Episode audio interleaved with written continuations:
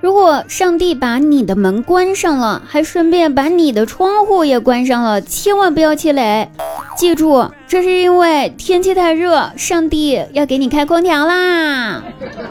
大家好，我依然是你们的萌一美优跳岛深交体育要抱抱的滴答姑娘啦！喜欢滴答朋友呢，可以加一下我们 QQ 群哦，幺三二八九幺五八幺三二八九幺五八，也可以关注我们公众微信号滴答姑娘 N Y N 滴答姑娘 N Y N。那本周的直播主题呢，我已经公布在我们节目介绍区了，有喜欢的内容的话呢，可以晚上十点到喜马拉雅直播间找我哟，不见不散。那有人说滴答这个语速太快了呀，主要是因为前面都是广告，咱这不得快点进入正题嘛，所以前面我都会快速略过，大家随缘收听，对不对？能听得懂那就加个群儿，那就加个咱们的微信公众号。这要是听不明白，那就算了吧。话说我姐呢，最近她学了算卦。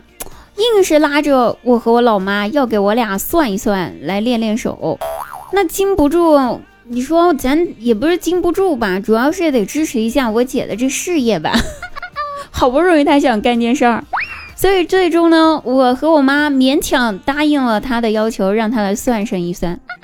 算到我的时候吧，在她一顿猛如虎的操作之后，老姐十分正经的跟我说：“说她算卦象显示。”在你一百零五岁的时候，你将遭遇人生中的一个最大的坎坷呀。那听完他的话，我正准备问是啥坎坷的时候，我妈搁一旁反问道：“咋的？一百零五岁，他祖坟被人刨了呀？”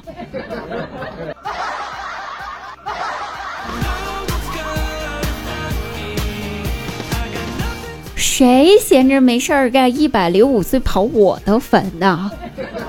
再说了，现在可都是火化了，哪有什么坟呢？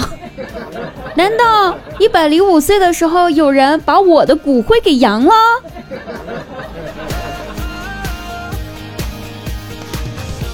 上周末呢，呃，我去参加了一个汉服文化节。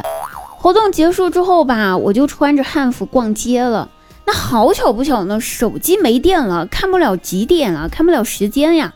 但是跟朋友约了见面，所以也不知道当时是几点了。最后没有办法呢，就只能硬着头皮随便在街上找人问了呗，还能咋地？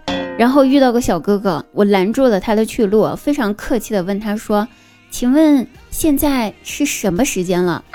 然后那小哥哥看了一下我全身的打扮，我看着他略显迟疑的眼神闪烁着，然后悄悄的回答道：“现在是公公元二零二一年，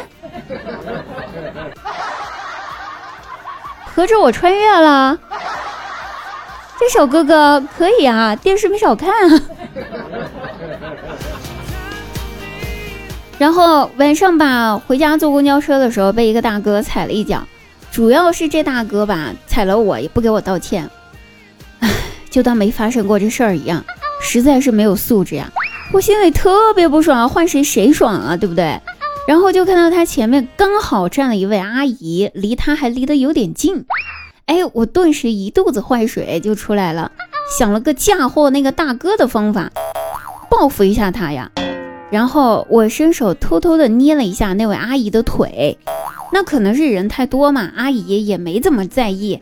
于是我想着我再捏一下呗。于是我又准备再去捏的时候，突然那位大哥抓住了我的恶手，恶狠狠地对我说：“你有本事，你再捏一下我妈试试看。”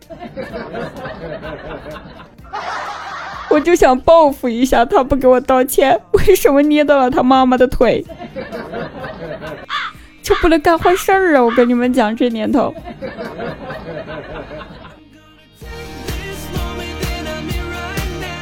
话说张大鸟呢，他们公司新来的一位女同事，长得那叫一个漂亮啊！哎，但这不是重点啊，漂亮不是重点，重点是这位漂亮的女同事还管他们老板叫爸爸。凭着多年的敏锐的观察力，张大鸟觉得，嗯，机会来了。自己可能有机会迎娶白富美，出任 CEO，走上人生巅峰了。感觉到自己的机会来了之后，于是张大鸟就开始对人家女同事发动猛烈的求爱攻势呀。就这样子追了人家女同事好几天，过了好几天之后，老板呢就把张大鸟叫到了办公室，关上了门，拉上了窗，非常严厉的语气对他发出了警告，对张大鸟说：“大鸟，麻烦你离我的媳妇儿远点，可以吗？”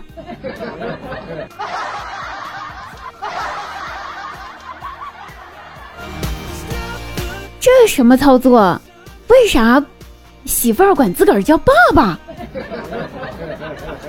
反正我跟张大鸟一样，我俩是懵的。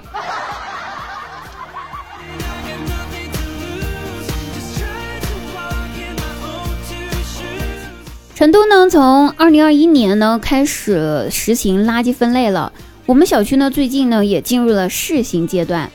那因为以前呢，在网上看到了好多关于上海垃圾分类的那些段子。所以吧，我也已经做好了被那些居委会的阿姨拷问说你是什么垃圾的这种类型的话的心理准备。于是我提着垃圾下了楼，没想到我还没走到垃圾桶旁，隔老大远的就听到几个居委会的阿姨十分兴奋的对着我互相吆喝道：“来了来了来了，快快快快快，垃圾来了垃圾来了，快快快！”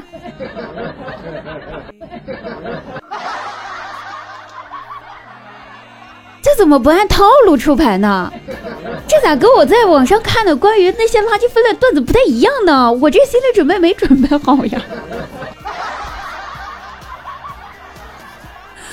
不饿。好了，各位朋友，本期节目就到此结束了，大家记得哈。然后呢，在我们的每天晚上十点，我们会在喜马拉雅直播间等你们，不见不散。